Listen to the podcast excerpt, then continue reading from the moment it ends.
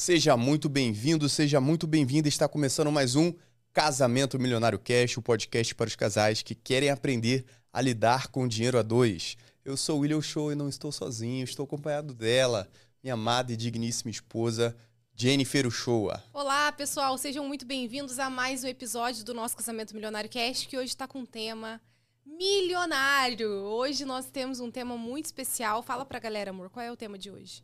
Hoje vamos passar para vocês os 16 princípios do casamento milionário. Então você vai sair daqui sabendo quais são os 16 princípios que você precisa aplicar para desenvolver as finanças no seu casamento, ter um casamento sólido e próspero, não é isso? Então são 16 princípios que a gente conheceu da nossa trajetória, da nossa vida, e cada princípio desse tem um valor muito importante, porque eles norteiam né, as nossas ações, norteiam as nossas escolhas, dão direção para a gente. Acho que isso é muito importante. E a gente vai compartilhar com vocês esses princípios que são tão importantes para a nossa vida. Você vai ter acesso assistindo esse podcast até o final. é isso? É isso. Se você quer ter um casamento próspero, feliz, se você quer desenvolver as finanças, você precisa ouvir esse podcast, precisa ouvir cada um desses princípios. Então vamos começar pelo primeiro. Vamos Fala lá, aí, vamos amor. lá para o primeiro, primeiro princípio. princípio. Bom, o primeiro princípio é: não existe nada mais extraordinário do que um homem comum, sua esposa comum e seus filhos comuns. Esse é o primeiro princípio. Comenta um pouco, amor, para a galera de casa entender o que, que esse princípio representa, o que, que ele quer dizer. Muitas vezes a gente busca a beleza, busca significado, busca felicidade no que é extraordinário, sabe? A gente está sempre buscando lá fora o que é grande. Ah, mas quando a gente ganhar muito dinheiro? Ah, mas quando o nosso salário for tanto? Mas quando a gente estiver morando naquele lugar? Mas quando isso acontecer? Tá sempre esperando o extraordinário acontecer na vida. E aí esse casal acaba perdendo no meio do caminho a beleza do que é ordinário. Sabe? olhar para a vida deles e conseguir ver a beleza no que eles já têm. E essa frase ela resume muito isso, né? Não existe nada mais extraordinário do que um homem comum, a sua esposa comum e os seus filhos comum. A beleza tá aí, né? Eu sei que é super clichê a gente falar que as coisas vão passar e, e no final o que a gente tem são as pessoas, o que a gente construiu um no outro. Dinheiro é importante, é importantíssimo. Um não anula, uma coisa não anula a outra, não é? A gente, inclusive, vai falar de princípio financeiro. Mas nós precisamos ter bem claro, sabe, o que é significativo, o que norteia a nossa vida. E abrir com esse princípio é muito real. Da gente olhar e entender que o ordinário é o que estabelece a nossa vida. O extraordinário, ele acontece, lógico que ele acontece, mas não é a rotina da nossa vida. A gente não está sempre vivendo de coisas extraordinárias o extraordinário sempre acontecendo. Não é assim que as coisas são. Não sei aí na sua vida, mas na, na vida das pessoas comuns não é assim. Então a gente precisa começar a olhar a beleza do ordinário. A beleza da minha casa, a beleza da minha esposa, a beleza do meu marido, a beleza dos meus filhos. Existe beleza aqui, no ordinário, no dia a dia, sabe? Legal demais. Esse princípio ele traz muita clareza do que, que realmente é valioso e o que é valioso realmente são coisas assim que o dinheiro não paga, né? Então, a grande riqueza realmente está nesse local da família. O marido, a esposa, os filhos. Acho que todo o resto é construído a partir daí. Então, não existe nada mais extraordinário do que um homem comum, sua esposa comum e seus filhos comuns. Tem até uma frase, é, você fala muito dessa frase que o judeu ele fala. Qual é, qual é a frase que você fala? Ah, é isso aí. O britânico, né, o inglês, ele fala minha casa, meu castelo, né? O judeu ele fala minha casa, minha esposa. Ele entende que é, é no relacionamento onde ele tem um lar, né? Onde está construído o castelo, a casa dele, a morada dele. Então, isso é muito importante. E é o primeiro princípio do casamento milionário. Vamos para o segundo princípio. Está ah, muito ligado a isso, acho que é uma, uma consequência desse pensamento, que é nenhum sucesso justifica o fracasso da família.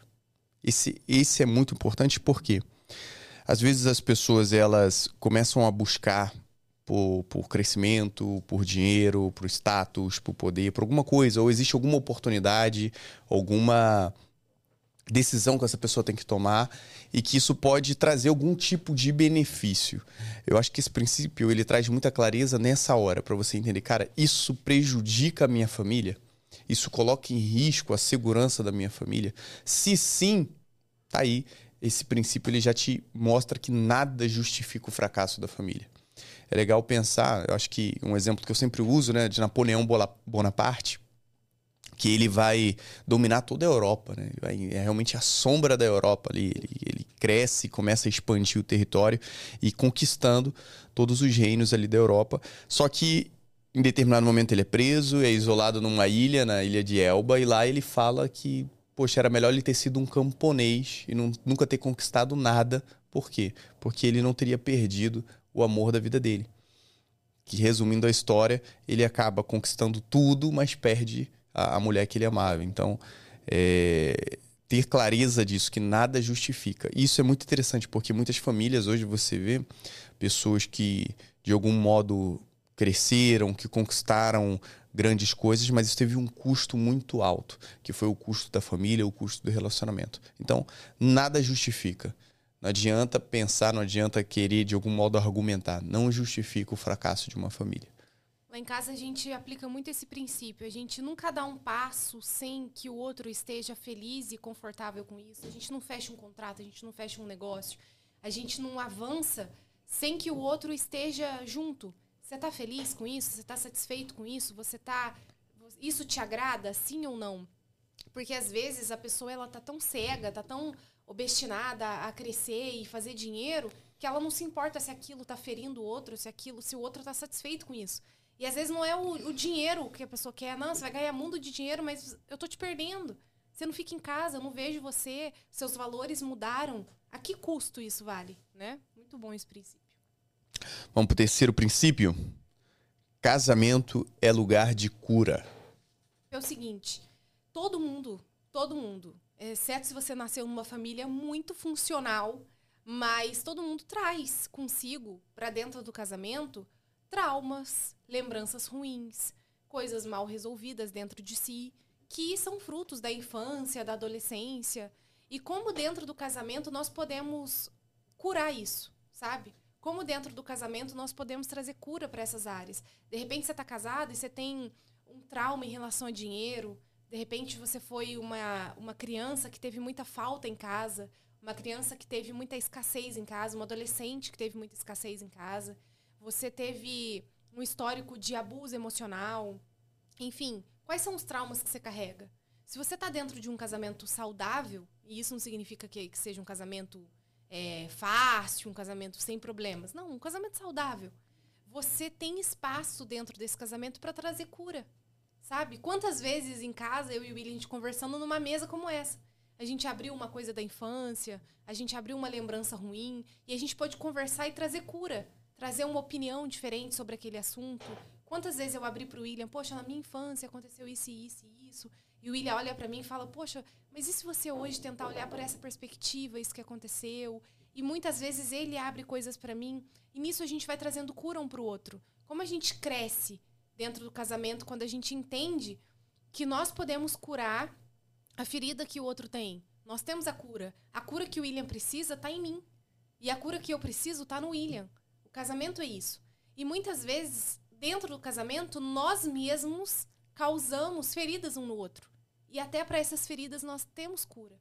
De repente, num, num, desafio, num momento difícil, num momento de briga, foi lançada uma palavra ruim, foi lançado um, sabe, um, algo ruim sobre o outro, uma situação que de falta de respeito. O casamento, ele tem essas fases, tem essa, esses momentos difíceis até para essas feridas que nós criamos um no outro, nós temos a cura. Então, há quanto tempo o casamento de vocês traz essas bagagens de coisas mal curadas?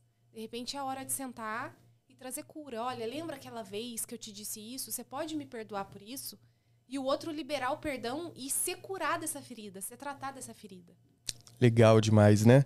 Isso é muito importante essa questão, porque as pessoas de alguma maneira elas acham que vão viver um casamento e é um local onde você vai relaxar, onde você vai se divertir, onde você está indo para Disney. E, e, o casamento não é isso. Né? Lógico, existem momentos de prazer, existem momentos de diversão, mas o casamento é um local onde você se desenvolve, onde você aprende, onde você, suas limitações são trabalhadas, não é isso? E você desenvolve virtudes. Então, quando a gente fala que o casamento é um, é um lugar de cura, porque é um local onde você essas, essas suas limitações elas vão ser evidenciadas, elas vão ser expostas e ali você vai ter que trabalhar, o casal tem que trabalhar justamente para desenvolver cada uma daquelas individualidades para que eles consigam construir grandes coisas e uma vida, né, significativa e tal. Legal. Quarto princípio, basta um. Esse princípio é muito bom, basta um. Por quê? Porque muitas vezes a gente pensa que para desenvolver as finanças ou para é, desenvolver uma área da nossa vida, desenvolver algum, algum aspecto né, da, da, da vida, precisam os dois quererem, os dois estarem super alinhados, os dois estarem decididos a realizarem isso. E não é assim. Na maioria das vezes você vai ter uma pessoa um dos dois que, que vai querer, que vai despertar para isso primeiro. Então, esse que despertou primeiro, ele tem uma responsabilidade de influenciar e de conduzir o outro naquele aspecto. Por exemplo, falando de finanças, raramente o casal, os dois vão se despertar para essa área financeira. Raramente. Geralmente, na maioria das vezes, frequentemente, vai ser um. Um vai despertar primeiro. Esse que despertou primeiro, ele vai influenciar o outro. Então, quando a gente fala basta um, é que quando você, por exemplo, você que está ouvindo esse, esse podcast e você percebe que na sua casa você é essa pessoa, você se despertou primeiro, basta você. Porque através de você, dentro das suas atividades, dentro do seu resultado, dentro da sua capacidade de influenciar o outro, você vai conseguir arrastar o outro, vai conseguir fazer com que o outro também siga esse caminho, que é um caminho de desenvolvimento dentro das finanças, dentro dos sonhos, daquilo que vocês querem realizar. Então, esse basta um é muito bacana. Quinto princípio: o amor é uma pessoa, a pessoa de Cristo. Fala um pouco sobre esse. Muitas, muitas vezes a pessoa, o casal está casado e passa por momentos difíceis e, e, chega no ponto de que ah, o amor do nosso casamento acabou. Não tem mais amor, a gente vai acabar o nosso casamento porque o amor acabou. Esse casal não tem a consciência do que é o amor, porque o amor ele não acaba. O amor ele é uma pessoa. E essa pessoa é Cristo. O seu sentimento, a sua afeição, a sua consideração, o seu respeito, o seu desejo, tudo isso pode acabar dentro de um casamento. Isso é real, eu concordo com você. A admiração pela outra pessoa, tudo isso pode acabar. Mas o amor, ele não acaba. O amor, ele é uma pessoa. E eu sei que é, você pode estar ouvindo isso agora e estar tá pensando assim: ah, tudo bem, Jennifer, mas eu sou casada mas eu não, eu não tenho religião. Eu não sou cristã e eu não acredito em Cristo. Aí eu preciso te dizer uma coisa. Esse, essa, esse ideal de casamento que a gente tem hoje, o modo como a gente vê casamento hoje, o casamento entre duas pessoas, um casamento monogâmico, um casamento que dura para sempre até que a morte o separe. Se você está ouvindo esse podcast e você acredita nesse ideal de casamento, eu quero ser casada, Quero ter um casamento monogâmico, não quero nenhuma terceira pessoa dentro do meu casamento. E eu quero que esse casamento dure até eu morrer. Você acredita nesse ideal de casamento? Se você acredita, eu preciso te dizer que quem criou esse ideal foi Cristo. Antes, esse ideal não existia. As pessoas elas não tinham um casamento monogâmico, as pessoas tinham ah, livre acesso para poder se divorciar, sabe? E não tinha esse ideal que a gente tem hoje. Esse ideal quem trouxe foi Cristo. Então, se você acredita nesse ideal de casamento, você precisa entender que existe um autor desse ideal e esse autor é Cristo. Então, eu sei que pode chegar numa fase no seu casamento em que você olha e pense, não tem mais o que fazer. Tudo acabou nesse casamento. Aí eu preciso te dizer que sim, existe ainda algo a se fazer. Tragam Cristo para o centro do casamento de vocês. Como assim, Jennifer? Busquem juntos, desenvolvam essa área espiritual juntos, sabe? Busquem, façam uma leitura é, do Evangelho, sentem, conversem sobre isso, façam uma oração, tragam a pessoa de Cristo para o casamento de vocês. Porque isso é, é um pilar que faz com que o casamento se sustente, porque o, todo o resto pode acabar. Mas se você tem Cristo, você vai conseguir reconstruir tudo. Entende? Isso é muito importante porque é, a gente vê muitos casais passando por desafios né, no, no casamento e tal, e que por não desenvolverem é, esse aspecto desse princípio de entender que o casamento ele é vivido a três, né, e que existe um propósito maior do casamento e acabam patinando nessas questões. Parecem duas crianças discutindo: ah, mas ele fez isso, ela fez aquilo, ele isso, isso, falando de comportamentos ali. E existe algo que transcende a tudo isso, que vai nortear, que vai dar propósito ao casamento e que faz com que o casal se conecte no nível de espírito, né? Então é muito importante desenvolver esse princípio. Então, mais um princípio aí para vocês aplicarem na casa de vocês. Sexto princípio isso é muito bom, esse princípio. E quero que você fale um pouco também sobre esse. Quanto mais unidos estamos, mais fortes nos tornamos. Tem uma historinha muito legal que eu gosto de contar que é o seguinte: é uma mitologia grega que conta que existia um ser na Terra e esse ser era muito poderoso. Ele tinha duas cabeças, quatro braços e quatro pernas. E era o ser humano. Só que esse ser era muito poderoso. E aí Zeus do Olimpo ficou muito assustado com o poder desse ser humano e com um raio lá do Olimpo, ele divide esse ser no meio. Agora nós temos dois seres. Um ser com uma cabeça, dois braços e duas pernas. E qual era a ordem? Mantenham esses seres separados. Agora nós temos homem e nós temos mulher. E quanto mais distantes eles estiverem, mais fracos eles são. Quanto mais longe eles estão, mais fracos eles se tornam. E quanto mais próximos eles estão, mais fortes eles são. Então, esse é o poder de quando nós estamos juntos.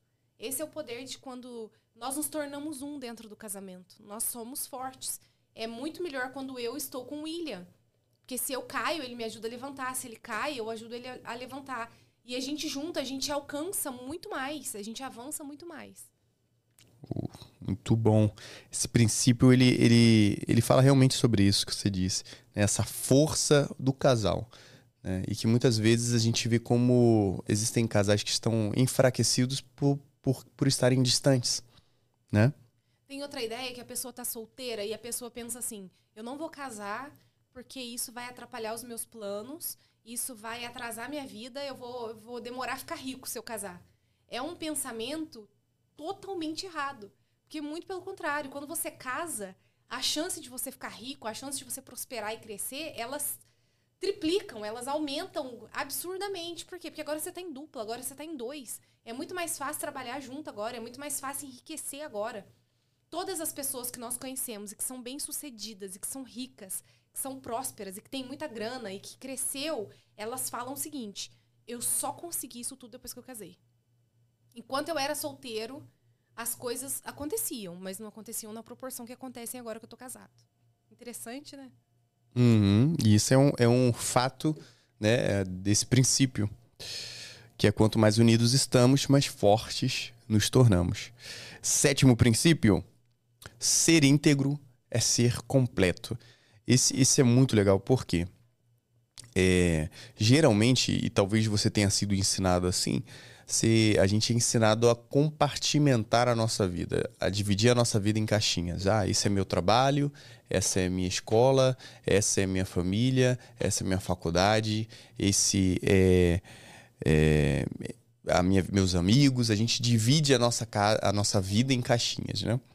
E qual o problema disso? Uma frase que eu ouvia muito era: ah, você chegou no trabalho, deixe os seus problemas dentro de uma bolsa do lado de fora. Quando você for para casa, você pega ele e leva de volta. Né? É muito bonito essa, essa ideia, né? É uma coisa que na teoria funciona muito bem, mas na prática não é assim, porque como é que você faz isso na prática? Como é que você divide a tua, tua vida? Não existe isso. Você é um e acaba que se você tiver péssimos resultados ou tiver uma fase ruim profissional, isso vai afetar a tua vida, o teu relacionamento. Se você tiver um relacionamento ruim, isso vai afetar seu trabalho, né? É um conjunto de coisas que vão vão se relacionar ali. Por quê? Porque você é integral, você é completo. É assim que a gente vive.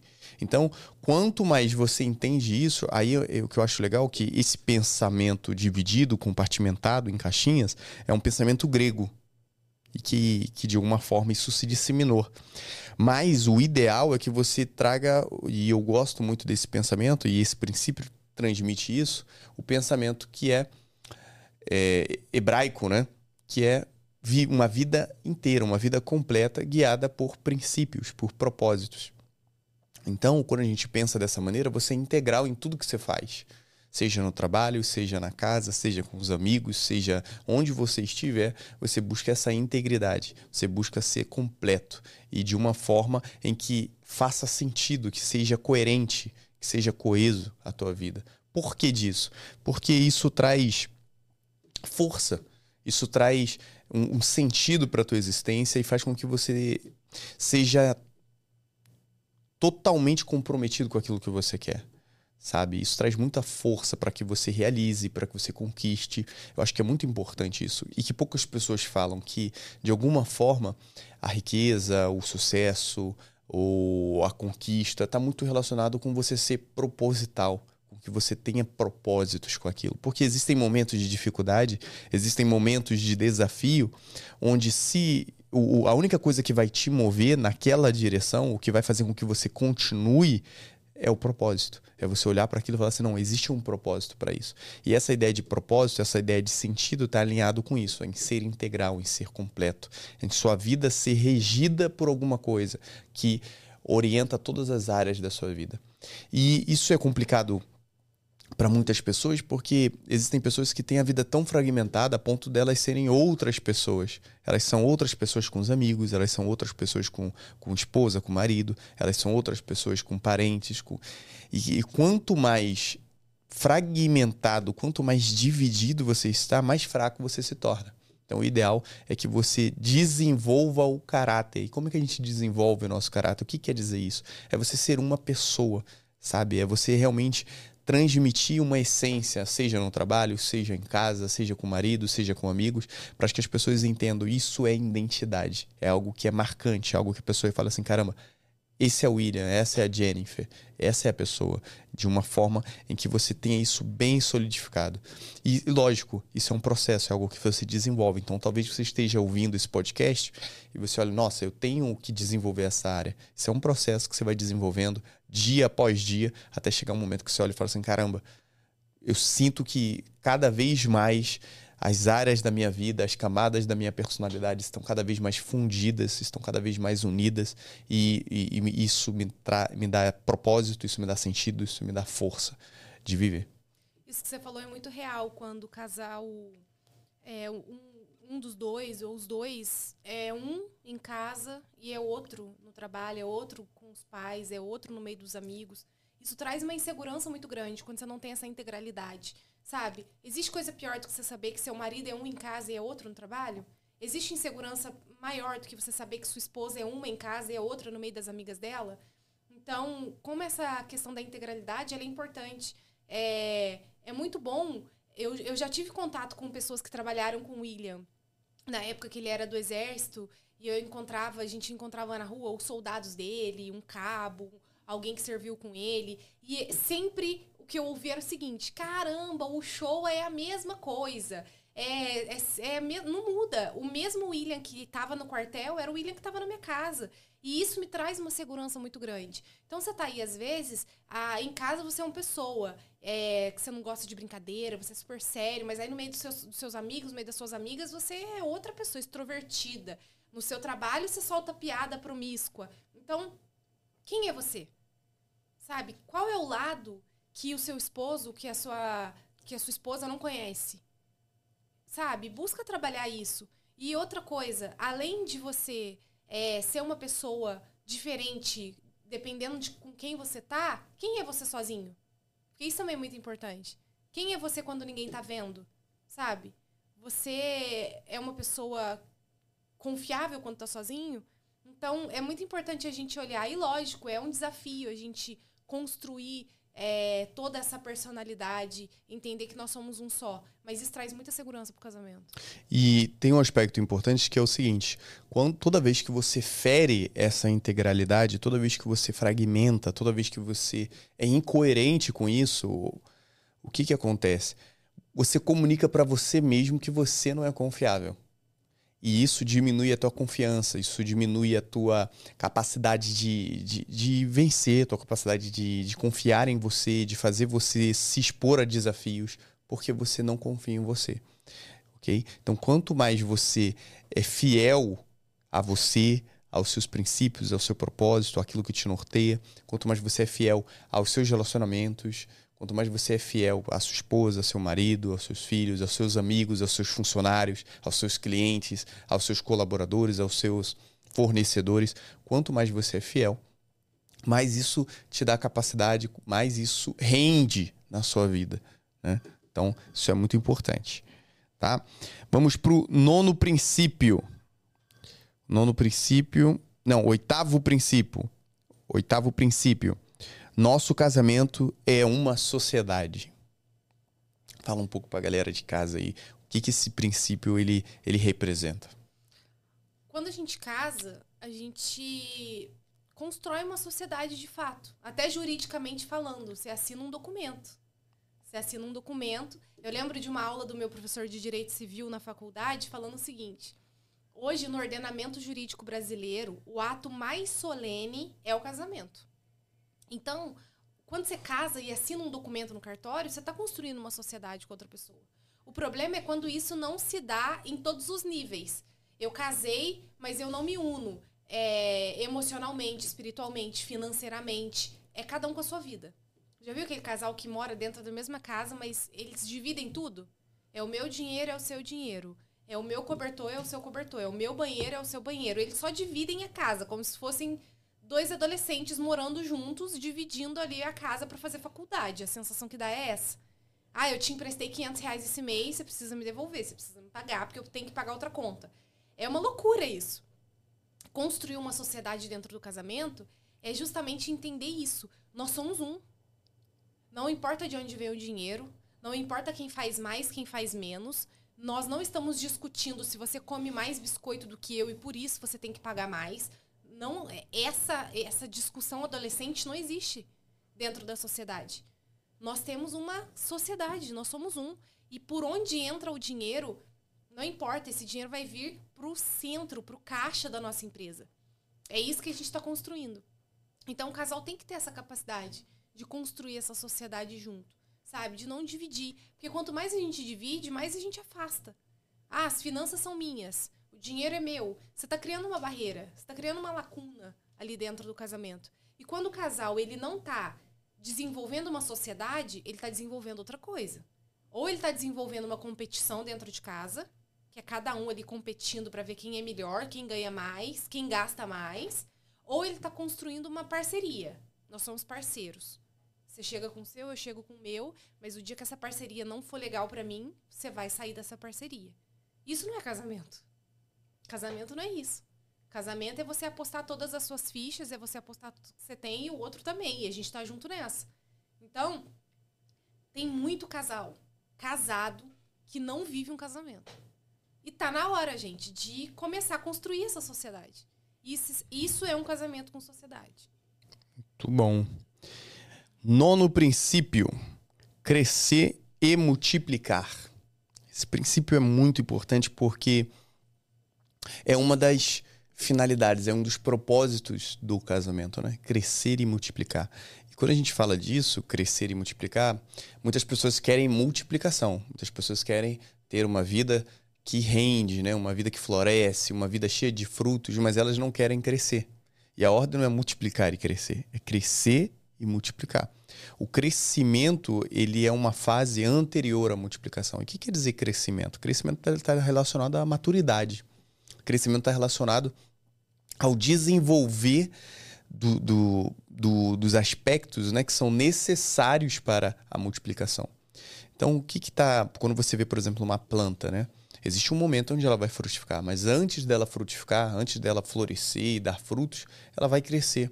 Ela vai começar com uma semente, ela vai começar um processo de crescimento, vai chegar um momento onde ela vai começar a, a ter folhas, e aí começam as flores, e aí começam os frutos. Não é isso? E é interessante isso porque às vezes o fruto ele começa a crescer e demora, você vai olhando ali, né? Tem uma história muito legal que você conta de quando você era pequena. Não sei se era abacate, o que que era de fruto que Não, você... A gente morava numa casa que tinha um pé de melancia. E minha fruta favorita é melancia. Então, quando a gente chegou lá e a gente viu que tinha um pé de melancia, eu Falei, eu tô no paraíso. Eu, eu, moro na melhor casa do mundo. Os meus pais mudavam muito quando eu era criança, porque a gente morava de aluguel, então a gente vivia mudando. E cada casa que a gente chegava era uma coisa nova. E nessa casa tinha um pé de melancia. Eu falava pra minha mãe assim: mãe, essa é a melhor casa que a gente já morou. Porque tem um pé de melancia. E aí eu, tinha um tio que falecido, que vinha quase todo final de semana. Foi o que criou a minha mãe, então era quase meu avô, né? E aí eu, a gente ficava ali namorando aquela melancia, que era bem pequenininha. Ela foi crescendo lentamente. Quando ela tava grande, eu, agora dá para apanhar pra gente comer a melancia. E meu tio falava: não, ela ainda tá verde. Ainda tem que esperar. Então, gente, foi um parto esperar aquela melancia crescer, amadurecer, para enfim cortar aquela melancia para comer. Demora. Então, é, é, é, entender esses dois momentos: crescer e multiplicar. Sabe? Então, quando a gente fala de crescimento, a gente está falando de desenvolvimento, e geralmente esse desenvolvimento é interno, não é aparente. Né? É um desenvolvimento interno que dá crescimento habilidades, conhecimento, responsabilidades, inteligência emocional, inteligência financeira, inteligência de gestão de pessoas, de recurso, aprender uma, uma técnica, uma estratégia, uma tática, conhecer sobre algo. Tudo isso está nesse nível de crescimento. Então, esse crescimento é uma fase onde aparentemente você não vê não é, não é um aspecto que é visível, é algo que é interno. Então, talvez hoje você esteja no teu trabalho e lá você sente que, por exemplo, você mentalmente, psicologicamente, emocionalmente está numa outra fase, está num outro nível, mas a tua renda, o teu resultado financeiro ainda não está alinhado com essa sua percepção, sabe? Muito provavelmente, provavelmente você está vivendo uma fase de crescimento muito provavelmente você está crescendo, ou seja, você está desenvolvendo estruturas dentro de você interna que vão possibilitar uma segunda fase, que é a multiplicação. O que acontece é que a maioria das pessoas não suportam, não querem, elas fogem do crescimento. Porque o crescimento é, é um processo de transformação. Não é isso? E o casamento ele foi feito para multiplicar, gente. Não só falando de filho, né? Não é só esse lugar. O casamento ele foi feito para multiplicar em todas as áreas. Se seu casamento não multiplica, se vocês não multiplicam emocionalmente, financeiramente, se as coisas não crescem no meio de vocês, muito pelo contrário, as coisas estão sempre diminuindo, as coisas estão sempre retrocedendo, alguma coisa está errada. Vocês não estão no, no, no lugar de crescimento. Vocês precisam multiplicar casamento ele é feito para isso, para multiplicar em todas as áreas, em todos os sentidos. Exatamente. Então a multiplicação ela é o resultado de um casal que cresce, que amadurece, que se desenvolve. Vamos para o décimo princípio? Décimo princípio. O que você cuida, cresce. Eu gosto muito desse princípio. É aquele pensamento que o casal tem que é assim: quando a gente ganhar 30 mil, nossa vida está resolvida. Quando a gente tiver um salário de 50 mil, a gente vai morar em tal lugar, a nossa vida está resolvida. Mas o casal tem dificuldade de cuidar do que já tem. O que vocês já possuem? Se você cuidar e cuidar muito bem do que você já tem, isso vai crescer. Naturalmente isso vai crescer, né? E você percebe como os princípios eles estão sempre é, ligados um ao outro, né? Se você cuidar, se você olhar para esse lugar, poxa, hoje eu tenho um salário mínimo, eu vou cuidar desse um salário mínimo, ele vai crescer. Se você não consegue poupar ganhando um salário mínimo, se você não consegue poupar 10 reais desse salário, quando você ganhar 30 mil, quando você ganhar 50 mil, você também não vai poupar. Se você não consegue cuidar de um orçamento de 5 mil reais, você não vai conseguir cuidar de um orçamento de 100 mil. Isso é fato. Então, se você cuida bem do que você tem, vai crescer. E isso é com finanças, isso é com tudo. Você pega uma criança que tá, é, precisa de um adulto para ser ensinada, para aprender tudo. A criança não sabe comer sozinha, a criança não sabe se vestir sozinha. A criança ela precisa de você para absolutamente tudo. Se você cuida daquela criança e cuida com amor, essa criança ela vai crescer, ela vai crescer saudável, vai crescer um ser humano funcional, um ser humano sem medo, um adulto, sabe, que não tem insegurança, que vai crescer um adulto bem. E isso em todas as áreas da nossa vida. Quais são as áreas do casamento de vocês que vocês precisam cuidar e cuidar bem? É a área financeira? Então cuida. Porque a gente acredita muito nesse princípio. O que a gente cuida, cresce. Décimo primeiro princípio. Dinheiro é uma semente. Esse, esse é muito bom e está relacionado com o que você cuida, cresce, né? Porque às vezes a pessoa Muitas pessoas têm crenças em relação ao dinheiro, crenças negativas, né? Entendem que dinheiro é ruim ou que de alguma forma o dinheiro é sujo e tal. E quando você entende que não, o dinheiro é uma semente. O que quer dizer isso? Que o dinheiro ele é verde, né? Porque ele representa uma semente. Quando você pega o dinheiro, você pode semeá-lo, você pode investi-lo, sabe? Pegar o dinheiro e investir é você semear.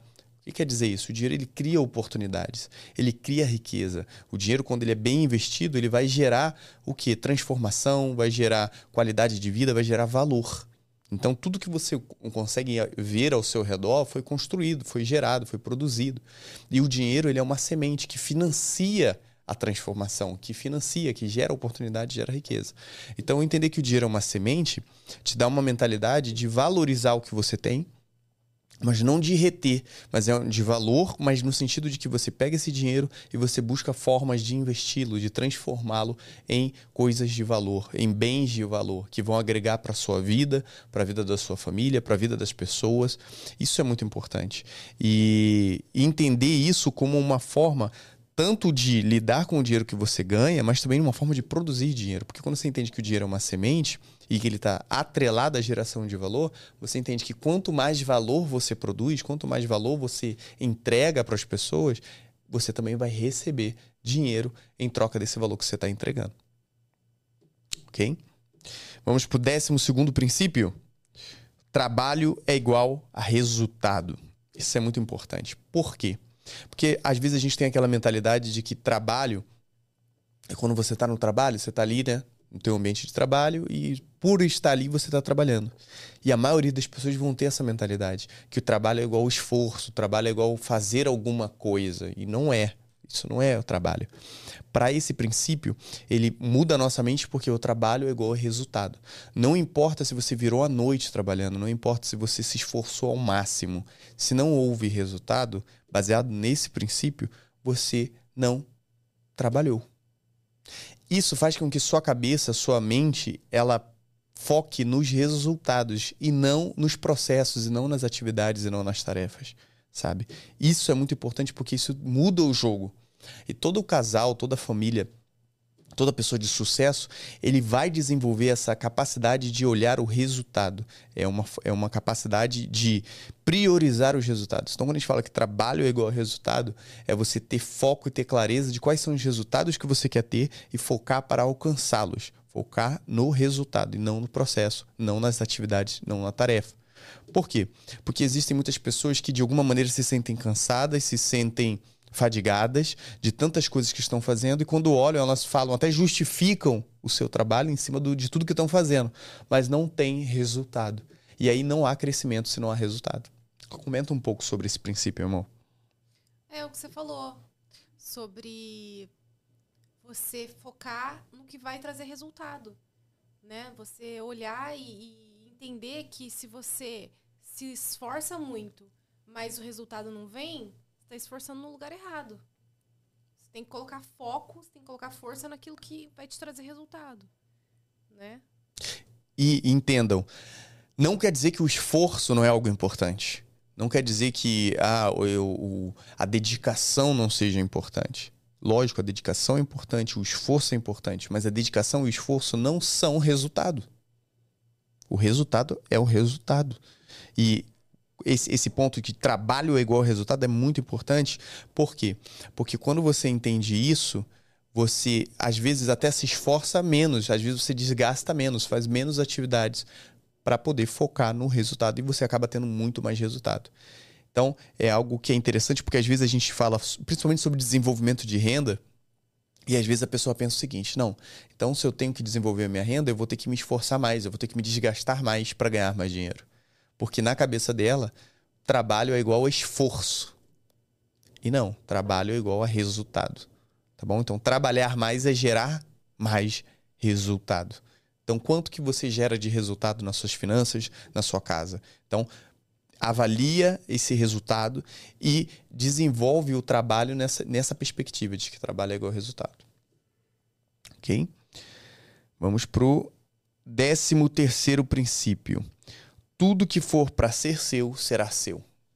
Eu gosto muito desse princípio, que é o seguinte: não tem uma predestinação nele. Não é isso. Já você está predestinado a receber tal coisa, isso vai ser seu. Não. Mas a gente acredita muito que se você está no lugar certo, na hora certa, fazendo o que é certo, o que é seu vai chegar. O que precisa ser seu vai chegar. Entende? Então, é, eu lembro que eu tava. A gente estava viajando e a gente, eu tenho um casal de tios e eles são muito bem sucedidos e assim avançaram muito na vida, construindo tudo do zero. Construíram do zero tudo. E aí eu lembro que é, a minha avó faleceu muito cedo, meu tio teve que assumir todos os, todos os irmãos. E hoje ele cresceu muito, tem uma vida muito próspera. E a gente estava na fazenda passando férias e ele me falou essa frase. Ele falou: Jennifer, olha tudo isso. Todo esse patrimônio, tudo isso que eu construí. Eu sempre estava na hora certa fazendo o que tinha que fazer. Então fica tranquila, porque o que tiver de ser seu, vai ser seu. Baseado nisso. Faça o que você tenha que fazer, esteja na hora que você tenha que estar tá, e as coisas vão acontecer. Muito bom. Esse princípio, ele é importante por quê? Porque às vezes a gente. A pessoa acaba se matando, sabe? Acaba é, é, fazendo, tendo escolhas, assumindo escolhas, perdendo a qualidade de vida em prol de, de, de, conquistar algo ou de realizar alguma coisa. E acho que é muito importante a gente perceber que as coisas elas precisam fluir, elas precisam de alguma maneira serem agradáveis. Lógico, eu não estou falando que existem momentos de desafio, existem momentos de tensão, isso existe, mas tem que ter uma graça, tem que ter algo que envolve esse processo justamente nesse sentido de que tudo que é seu vai ser seu. E às vezes as pessoas elas se apegam algumas coisas, sabe? E não querem largar, não querem abrir mão daquilo. E isso às vezes causa sofrimento, às vezes isso causa desgaste. E muitas vezes a pessoa entra em crise financeira justamente porque não quer se apegar de algumas coisas, não entendendo que o que é para ser dela vai ser dela. E, e esse, esse princípio é muito bom porque ele traz esse, esse desapego em relação às coisas. O que for para ser seu vai ser seu apenas se esforça no que você tem que fazer, trabalhe com seriedade, trabalhe com comprometimento, dê o seu melhor, faça o seu melhor, foque nos resultados, mas o que for para ser seu, será seu. Ok? Décimo quarto princípio: os maiores frutos virão após você. Fala um pouco sobre isso. É o legado, né? É o que você está construindo para as pessoas que virão depois de você. Se você, na sua família, vocês são os primeiros, é o primeiro casal que fala de finanças, que organiza as finanças e todo mundo para trás nunca pensou em dinheiro, todo mundo para trás sempre foi endividado, todo mundo para trás sempre teve problema. E vocês estão tendo essa oportunidade de agora fazer diferente, tudo que virá depois de vocês vai alcançar as gerações futuras. Então, o que vocês estão fazendo não alcança só vocês. Vai alcançar os filhos e os filhos dos filhos e os filhos dos filhos e assim adiante. É lógico que muita coisa que a gente está construindo, a gente vai desfrutar agora. A gente vai conseguir desfrutar aqui. Mas muita coisa do que a gente está construindo, não somos nós as pessoas que vão desfrutar disso. São os nossos filhos, os nossos netos, os nossos bisnetos e as nossas gerações futuras. Então, mais um motivo importante para a gente olhar para a nossa vida financeira. Mais um motivo importante para a gente olhar para o nosso casamento e construir uma história diferente. Porque esse é o legado que vai ficar. Imagina, seus filhos crescerem num ambiente diferente em relação a dinheiro. Seus netos e seus bisnetos e gerações futuras olharem para trás e pensarem: poxa, existiu um casal na nossa linhagem que fez uma história diferente. Por isso hoje nós estamos aqui onde nós estamos. Por isso hoje a nossa família é assim. Por isso tem dinheiro nessa família hoje, porque existiu um casal lá atrás que trilhou um caminho diferente. Então, essa é, esse é o legado que a gente deixa, né? E assim, quando você entende que no Brasil, né, falando de Brasil, a gente tem uma certa miopia em relação a, ao tempo, né? As pessoas elas não conseguem esticar a visão delas, elas olham o próximo, a próxima semana, sabe? Elas não conseguem olhar um ano, dez anos, quem dirá uma vida. E aí isso é tanto para frente, né, como você está falando de legado, mas para trás também, né? Dizem que o brasileiro é, é, é, a nação do povo que não conhece os seus avós, sabe? E isso mostra como o conhecimento ele não é passado de, de pai para filho, de, de pai para filho, de geração em geração. E como esse processo de construção de riqueza, o processo de aprendizado, de, de conhecimento, é algo que está relacionado à herança é algo que é herdado, é algo que você aprende Né? E quando eu falo de, de herança, eu tô falando nesse sentido de, de legado, sabe? Então, quando a gente entende que os maiores frutos dessa nossa colheita, é, dessa nossa seara, né, do nosso trabalho, os maiores frutos não virão para a gente, é porque a gente tem essa visão de que outros, né, os que virão após a gente, nossos filhos, os filhos de nossos filhos, eles vão colher esse, esse, esse legado, essa herança. E quando a gente está falando isso, a gente está falando sim de patrimônio, a gente está falando de riqueza, de dinheiro, mas também a gente está falando de conhecimento, de experiência. Então, precisa ser passado. E quando você tem uma, uma sociedade, você tem um país onde as pessoas elas entendem essa, essa visão, entendem esse conceito de legado, esse conceito de você construir algo e passar o bastão para a próxima geração, é assim que se constrói uma nação próspera sabe? Infelizmente no Brasil é raro, a grande maioria do, do, dos pais acabam não deixando um legado para os filhos. E quando eu falo de legado, eu tô falando de dinheiro e tô falando de conhecimento. A maioria das vezes é como se aquela nova geração tivesse que construir tudo do zero, sabe? Ela tem que começar do zero, não há um processo de construção, não há um processo de a partir dali daquele momento você você dá seguimento Entende? Por quê? Porque é um problema de uma miopia, de não conseguir ver além. E um exemplo disso é quando você vê uma igreja. Você vê uma igreja dessa construída, bonita, né, e tal.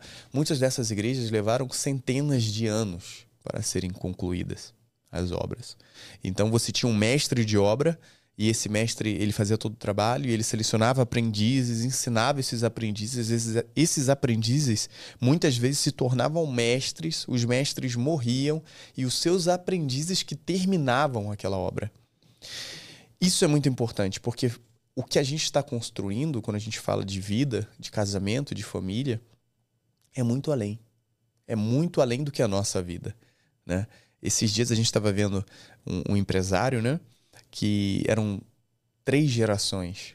O pai, que iniciou o negócio, que era, no caso, o avô, né, que iniciou o negócio, abriu o negócio, desenvolveu o negócio, instruiu o filho, o filho assumiu o negócio, expandiu o negócio, e o filho já está ensinando agora o neto, e o neto já está com seus 18, 20 anos, já está sendo inserido no negócio, já está assumindo o negócio, e é um negócio gigantesco que, que traz emprego, que traz riqueza, que atende necessidades do, do, das pessoas. E é muito bonito ver como isso é um legado, como isso é passado de geração para geração. E é importante a gente desenvolver isso, que é os maiores frutos virão após você. Muito bom. Décimo quinto princípio Fuja da preguiça ocupada. O que, que é isso? Muitas vezes acho que está muito esse esse princípio se relaciona com o trabalho igual resultado. Às vezes a pessoa ela se ocupa, talvez o seu tempo, a sua, a sua agenda esteja cheia de atividades. Você é uma pessoa que está sempre ocupada, não tem tempo para nada. É, são muitas tarefas, muito trabalho para fazer, sabe? E esse princípio ele traz esse questionamento: será que realmente você está trabalhando, você está gerando resultado ou você está apenas se ocupando? Isso, na verdade, é uma preguiça, sabe? Você está cansado, você dorme cansado, cheio de coisa para fazer, está ansioso, a cabeça está cheia de coisa, mas isso não está gerando resultado. Por quê? Será que você está apenas se ocupando? Então, esse princípio ele traz isso para você fugir da preguiça ocupada. E quando fala de fuga, é no sentido de você avaliar, sempre avaliar o que eu estou fazendo na minha rotina, no meu dia a dia. Isso é importante? Isso é relevante? Isso traz resultados? Isso faz com que a gente caminhe ou não? Isso são coisas que são urgentes apenas? Tem o sentido de urgência? Não são coisas importantes? Ou são coisas que, que eu estou fugindo das realmente das atribuições que eu tenho que desempenhar? Esse aspecto é muito importante, é um princípio muito importante.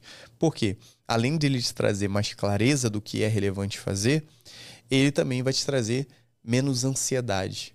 Sabe aquela pessoa que faz uma lista de coisas, lista de tarefas, e enche a agenda de, de coisa para fazer?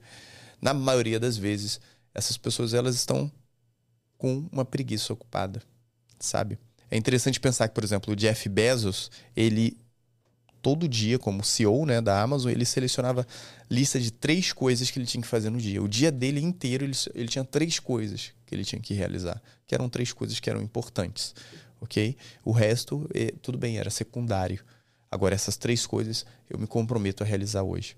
Então, é muito importante a gente conseguir ter essa clareza do que, que é importante, o que, que realmente vai gerar resultado, o que, que vai fazer com que a nossa família, nossos sonhos, projetos, nosso casamento se desenvolva e avance. Muito bom. Último princípio. Último princípio, décimo sexto princípio. Comemore as pequenas conquistas. Isso é muito bom. Eu gosto desse princípio porque ele traz leveza, traz sabor, traz alegria para nossa vida. Você não precisa esperar conquista grande para celebrar. Né? A gente acompanha os casais no programa de acompanhamento financeiro é, do casamento milionário. E todo casal que entra tem um marco, que é bater o colchão de liquidez, que é a reserva de liquidez desse casal. É três vezes a renda do casal. É o primeiro marco financeiro que esse casal tem. Mas a gente desafia. Olha, você não precisa esperar chegar lá para celebrar. Você juntou os primeiros 100 reais, celebra. Juntou os primeiros mil reais, celebra. Juntou os primeiros 10 mil reais, celebra. Vamos celebrando ao longo do caminho, né? Vamos criando memórias de, de nós estamos avançando, nós estamos crescendo. E isso para tudo. Poxa, vocês conseguiram organizar algo em casa que fazia muito tempo que vocês não conseguiam organizar? Celebrem. Vocês avançaram num problema no casamento de vocês que há muito tempo vocês não conseguiam avançar? Celebrem. Celebrem as pequenas conquistas, celebrem os pequenos passos, porque a vida, o sucesso é feito disso. O sucesso não é um, um, uma situação gigantesca que foi lá e aconteceu. O sucesso é a soma de pequenos avanços. O sucesso é a soma de pequenos passos que a gente vai dando e a gente chega lá. Né? Então celebrem Exatamente. Celebrem, celebrem. Esse, esse é muito importante, porque às vezes a pessoa ela espera o sucesso, né, como você falou, como se fosse ganhar na loteria. Uhum. Como se fosse um, um advento, algo que vai acontecer, que vai mudar a vida dela. E na maioria das vezes, lógico que isso às vezes acontece, mas na maioria dos casos, o sucesso está mais relacionado ao crescimento da grama, já viu a grama crescendo? Você corta hoje, aí daqui a pouco você vai ver, nossa, já tá gigante a grama. Como é que ela cresceu assim? Foi de uma hora para outra? Não. Todo dia ela crescia um pouquinho. Então, quando você entende isso, você entende que são os pequenos crescimentos, os pequenos avanços que você falou que vão te levar para um grande sucesso, para um grande resultado. E aí tem um ponto que é muito interessante, que a gente até fala muito aqui, né? Tem, um, tem um, um, episódio nosso que a gente falou sobre o poder do hábito. E a gente mostrou como que funciona o nosso mecanismo em relação a recompensas. Como cada atividade que a gente faz, o nosso organismo, como, como os animais, né? A gente busca recompensas que vão fortalecer esse hábito. Então, Uh, por exemplo, se você quer organizar as finanças, se você quer passar a investir, se você quer ter mais clareza em relação às finanças aí na casa de vocês, quais são as atividades que vocês precisam desempenhar, coloque para essas atividades, determine recompensas. Por quê? Porque essas recompensas elas vão se tornar a razão, o motivo pelo qual você vai desempenhar aquela atividade. Sabe? O ser humano não é um robô, não é uma máquina que ele faz por fazer. Ele precisa de um motivo, de um sentido. E essas pequenas recompensas elas vão fortalecendo essa atividade como se fosse realmente um, um, um o desenvolver, né? um adestrar, o afiar da tua mente para aquilo. Você desenvolve um novo, um novo hábito e isso faz com que você avance dia após dia, mês a, me, mês a cada mês e depois ano após ano. Bom, esse 16 princípio, ele é muito importante. E é legal como, como você trouxe muito isso, né? A Jennifer, ela gosta muito de comemorar, ela traz muito isso. E é bacana, né? Você vê como que a gente vai comemorando cada passo, cada conquista que a gente faz, cada porta que a gente consegue atravessar, a gente vai comemorando. Bacana, esses são os 16 princípios do casamento milionário. Então tá aí, você já fez sua listinha estudem esses princípios, conversem na, na, casa de vocês sobre esses princípios, tornem esses princípios é, como se fosse rotina na casa de vocês. Por quê? Porque nos momentos de decisão, nos momentos de avaliação, nos momentos de desafio, vocês vão conseguir ter clareza e direcionamento baseado nesses princípios. Tenho certeza que eles vão, assim como contribuem tanto para nossa jornada, né? E contribuíram tanto para nossa jornada, eu tenho certeza que vão contribuir para a jornada de vocês. Muito bom, finalizamos, gente, mais um episódio do nosso Casamento Milionário Cast. Eu quero deixar um presente para você. Você assistiu esse episódio até aqui? Eu quero deixar aqui debaixo desse vídeo no YouTube um link de um planejamento financeiro gratuito. Você pode entrar, agendar um horário você vai ser atendido exclusivamente, você e seu parceiro, sua parceira. Vocês vão ser atendidos exclusivamente por um consultor financeiro da nossa equipe e vocês vão ganhar uma hora de planejamento gratuito. Então não perca esse presente. Clica aqui nesse link, faça a inscrição de vocês. E é isso. Nos sigam lá no Instagram, casamentomilionário.com.br. E a gente se vê no próximo episódio. Valeu, Tchau. pessoal. Até mais. Tchau, tchau. Tchau!